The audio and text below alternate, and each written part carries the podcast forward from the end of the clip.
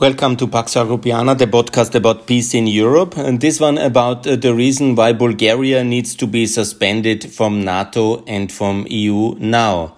And that's very serious. And it's a big crisis we have in Europe today because Ma uh, Macedonian, and uh, there's the issue obviously, in 2017, Bulgaria and Macedonia have signed a friendship treaty. And they have also committed on a process to solve some of the open issues. But no, now after the peace between Greece and Macedonia, North Macedonia, all these painful processes and the 30 year long struggle, struggle has been concluded positively and it was time to move on to the EU enlargement. Now it's Bulgaria, the second time after December 2020, to block uh, the start of negotiations uh, with Macedonia and consequently with Albania, despite uh, Bulgaria being a NATO ally, which is obviously also Albania and North Macedonia after Macedonia joined. As a conclusion and a consequence of the successful peace agreement in Prespa, Bulgaria joined, uh, Macedonia joined uh, the um, uh, joined NATO, and then it was the case that Bulgaria was now the second time.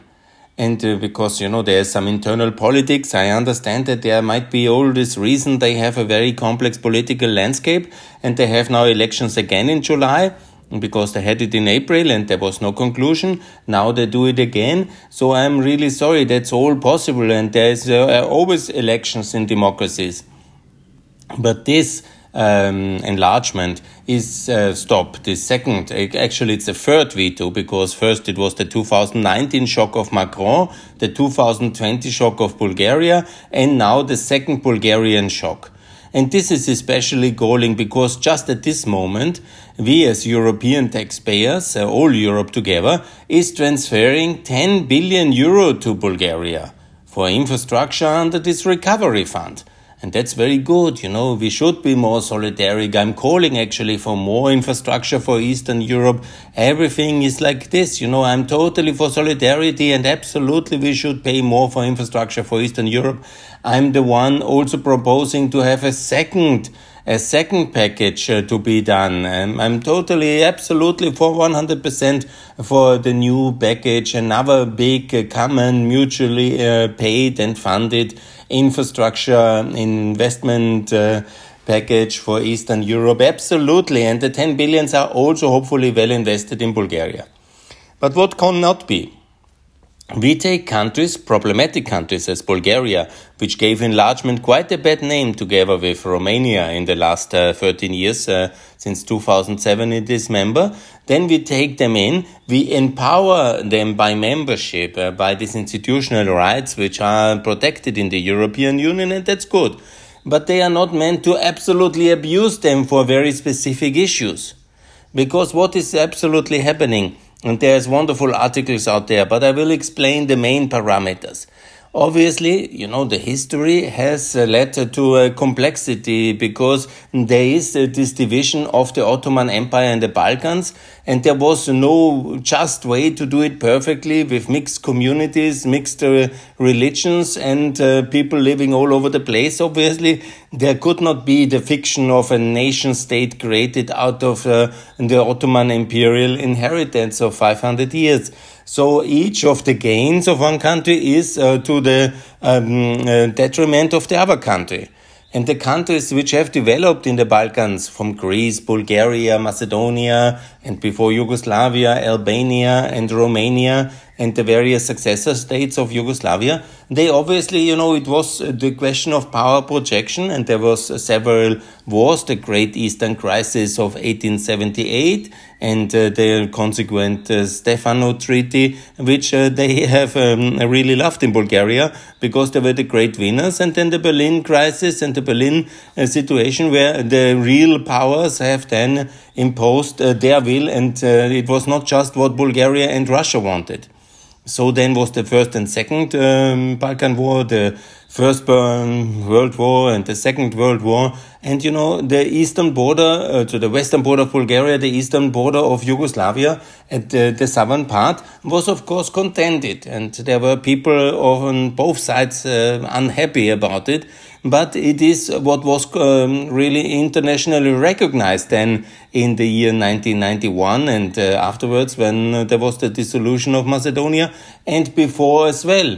And I understand there was a lot of extremism uh, on both sides uh, against this. But, you know, we can also not um, draw history back. Uh, Austria exists, and so does Macedonia. Here's the bet, best parallel. And there will be no Anschluss uh, made by Bulgaria.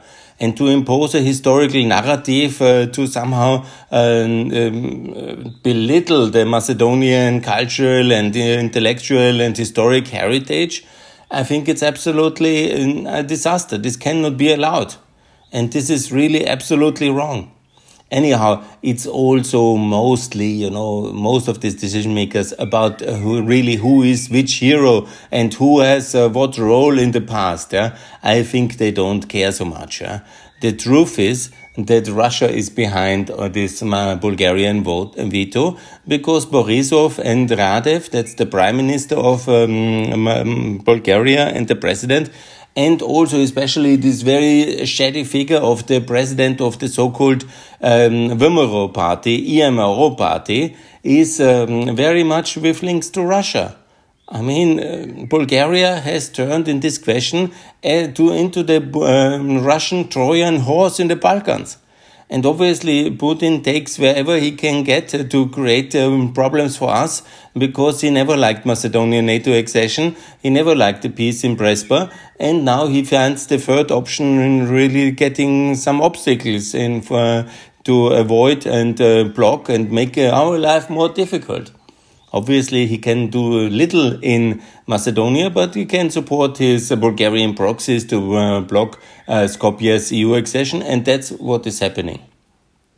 Sadly, the French play a very tragic role in this whole thing because it's completely irresponsible how Macron has uh, behaved since 2019 when the peace was just uh, so fresh blocking then uh, the um, the EU started was un utterly unresponsible, and he understood that a bit. And now he works with his Bulgarian proxies, yeah, and they make his bidding and Russian bidding. It's very disastrous especially when you think about the historic role, especially this party, this IMRO. This is a revolutionist terrorist uh, party. This is in all extent and purposes the successor party of that VMRO they say that openly, which was the main partner of the Ustasha. And this was the big agreement between the VMRO and the Ustasha at the end of the 1920s uh, to uh, fight Yugoslavia from um, the north and from the south, basically, and destroy the state.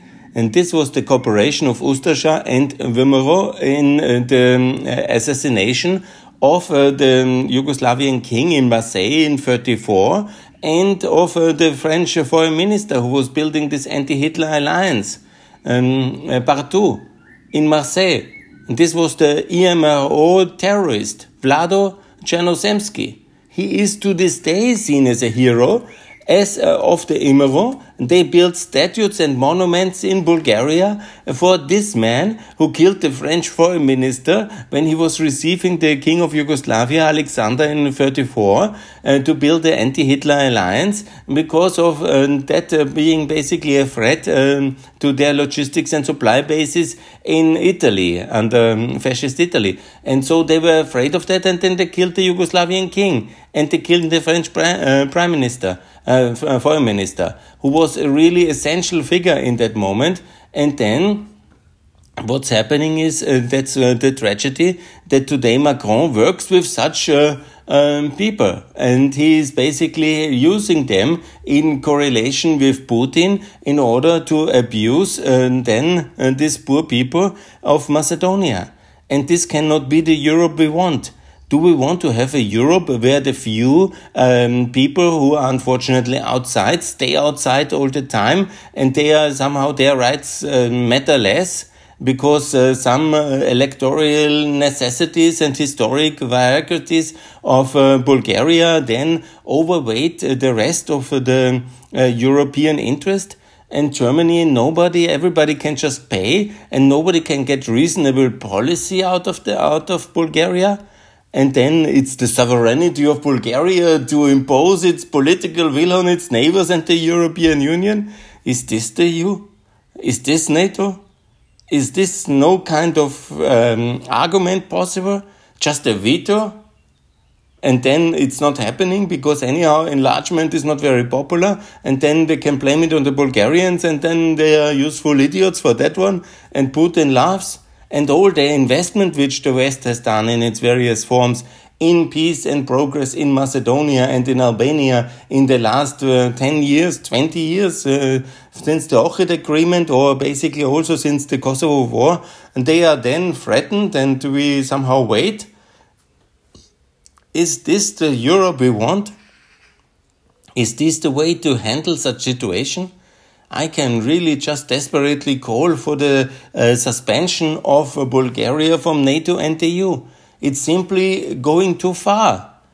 And we have all this, uh, you know, the, the um, Orban will be criticized uh, for his uh, uh, bizarre policy, but the EMO of Bulgaria is exactly the same party. And then it's a good ally to block Macedonia and we just go on like this and we somehow say oh it doesn't matter. We are uh, serious in europe. We are sovereignty. We are really good. And you know we are the great partner. We judge what the american president can do and should do if he's a good guy or not because we have the moral authority. And then we do this to the macedonians and the albanians. Completely unjustified vetoes for nothing and uh, just basically serving some kind of bizarre Macron agenda, but ultimately doing the bidding of our enemy, uh, Russia? I mean, this is then Bulgaria and uh, to leave man, and then to pay for it. Nobody in Brussels comes to the idea to say, okay, we can freeze the funding. 10 billions we send you after the elections because you really blocked us and we cannot make a decision. I'm very sorry for you. Okay. or, do you know, to freeze in NATO and EU membership? I, mean, I made the joke uh, we can hand Bulgaria back to Turkey or to Russia, no problem. But of course, that was impolite, and then I get criticized when I do that. Yeah. But you know, the feeling is really that this is the Rubicon. It's the absolute Rubicon what Bulgaria did the second time, with such flimsy charges. Yeah, with some really unbelievable kind of. Uh, um, drawn up, you know, the history, the language, yeah, as if that could not be regulated. Austria is very much uh, in uh, the European Union, obviously, and uh, we are also quite similar country to Germany in for most extents and purposes. Yeah, and so Macedonia, which is much different than Bulgaria. It's also uh, it's a considerable part of Albanians Turkish uh, and other minorities living in Bulgaria. By the way, also in Bulgaria, it's not only this kind of uh, Imero fantasy of the Slavic warrior since generations and the direct continuity, continuity since uh, the Christianization of the Bulgarians. Yeah, I think this is the most um, um, amorph um, uh, political and national body in Europe to, through generations and for history and ge um, by geography. Obviously, it's unavoidable in that position, but we should not have these illusions and then not endorse this kind of bizarre narratives uh, that one country which is already a bit more lucky because it's early into the European Union and NATO can then bully and impose its own specific bizarre narrative on everybody else. I made already a number of times the cases that also Macedonia can uh, change things, celebrate different national days because they have several of them. Yeah, it's not necessary to celebrate the Partisan Day, the Vimere Day, because interestingly enough, uh, also there the big opposition party is called Vimere in Macedonia.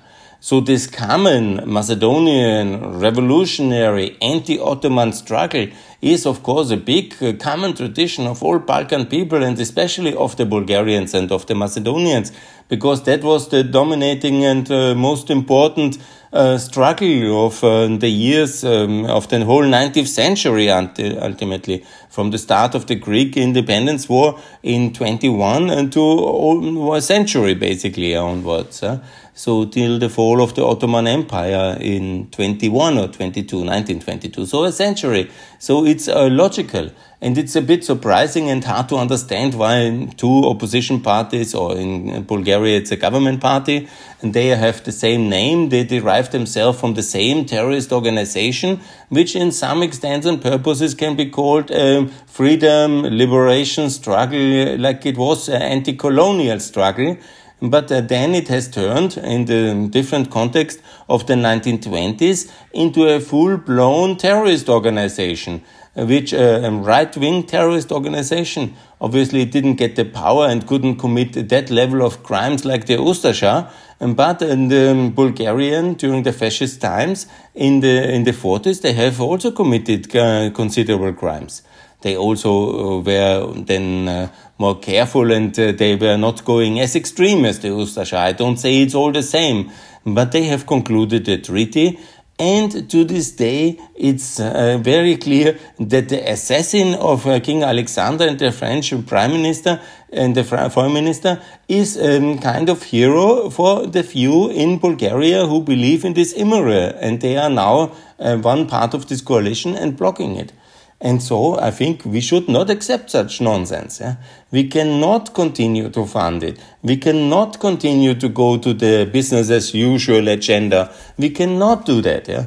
It is utterly wrong. And we should be clear that now the NATO allies really join Macedonia, Albania, Montenegro, three NATO allies. They can all be in the European Union in 2024. Technically, they are ready. It would be nice if Macedonia and Albania adopt the euro still. That is also my call to block the, to overcome this blockade. Macedonia and to adopt the euro, Albania as well. but then, you know, smoothly into the European Union with American leadership and German help, and not this French Bulgarian fascist kind of uh, cartel of uh, the naysayers. That is completely wrong. And the Rubicon is now crossed, and that's why I have decided also to call uh, to for the expulsion of um, uh, at least suspension, expulsion maybe too extreme of uh, Bulgaria from EU and NATO. And they should also the support from the rescue recovery package uh, Next Generation EU should be frozen, and Bulgaria should be significantly reprimanded. And obviously, what they want, I have made very clear already in many occasions they want Schengen membership and they want the visa waiver from the Americans. And uh, that must be now in the OECD membership. And they got already the Euro membership. So it's not that we don't do anything for, um, for Bulgaria. But this has now crossed the line and we have to talk very seriously to the Bulgarians and make clear that such kind of uh, very specific, uh, brutal veto power abuses of the power we vested in poor Eastern European countries, and then they abuse this in such a brutal form. This is not the way we can do Europe. And this must be very clear to the decision makers. If you then do this kind of way and at the same time ask for solidarity, financial support, and for, um, you know, we should be all respecting each other's opinion. Yes, but the opinion must fit in the framework of the acceptable. If it goes too wild, there can be no European solidarity in that one. And Putin may not be jubileeing today in the Kremlin that Bulgaria is doing his bidding. Yeah? And this is really something extremely annoying. And I'm really calling for Bulgaria, reconsider because this will have serious consequences for Bulgaria in the upcoming future. And if you put yourself out in the line with the ones uh, who are the Orban style Putin proxies, yeah, then I think there will be little uh, to demand from uh, Bulgaria, and the European decision makers will put you for decades to come into this situation you are now, and we will also make serious, um, serious reconsideration of the pro Bulgarian policy in the past, because this is absolutely beyond the acceptable. And here is the Rubicon, and here's the line Bulgaria, come back to reason and stop this. Otherwise, you will be expelled from NATO and the EU. No euro, no Schengen, no OECD. And despite all the wonderful things you have achieved, yeah, this will be very serious. And the time for joking is over. Once might have been funny. A second time is utterly unacceptable. And here is the borderline crossed. So, Bulgaria, please come back to reason, come back to the West, leave this Russian past, don't serve for anybody else's interest, consider your own. We are generous, the European taxpayers want to support you, but here must be the line that you cannot um, be the second kind of uh, Cypriot uh, and this kind of style. This is not the role Bulgaria can play in the European Union based on such flimsy cases when actually your own past, and I will look very detailed in the past of Bulgaria, into the war crimes of Bulgaria in the Second World War, during your fascist period, if you have repented, during the crimes of killing your own prime minister in 1923, uh, the terrible crimes uh, which were committed in the Bulgarian independence struggle, and so on and so on. Let's see how much of your history with Greece, with Turkey, with Romania, with Serbia is already well developed and is already apologized for and is already cleared. Yeah. And I think there's a lot to, to be discussed and I will discuss every single issue and I will really make sure that the pain level for Bulgaria will be increasing in the coming weeks and months because of this terrible abuse of the power the Europeans and the NATO allies have vested in you in a trustful, meaningful way. We said very early in 2007 when you were economically, societally and from institutionally not prepared that you should be member in order to really help you. And this is the spirit we should have. Also, Macedonia, Albania, Montenegro, they need now this help, and it's time for you to deliver. And I call for this progress to be taken and to be back to serious politics in Europe. Please, Bulgaria, either you lift this veto or you leave NATO and the EU, and, and we will not transfer you the 10 billions. Be sure about it. Thanks a lot. And all my friends, please call, talk, and uh, work with Bulgaria to end this nonsense veto against the Republic of North Macedonia. Thanks a lot for listening.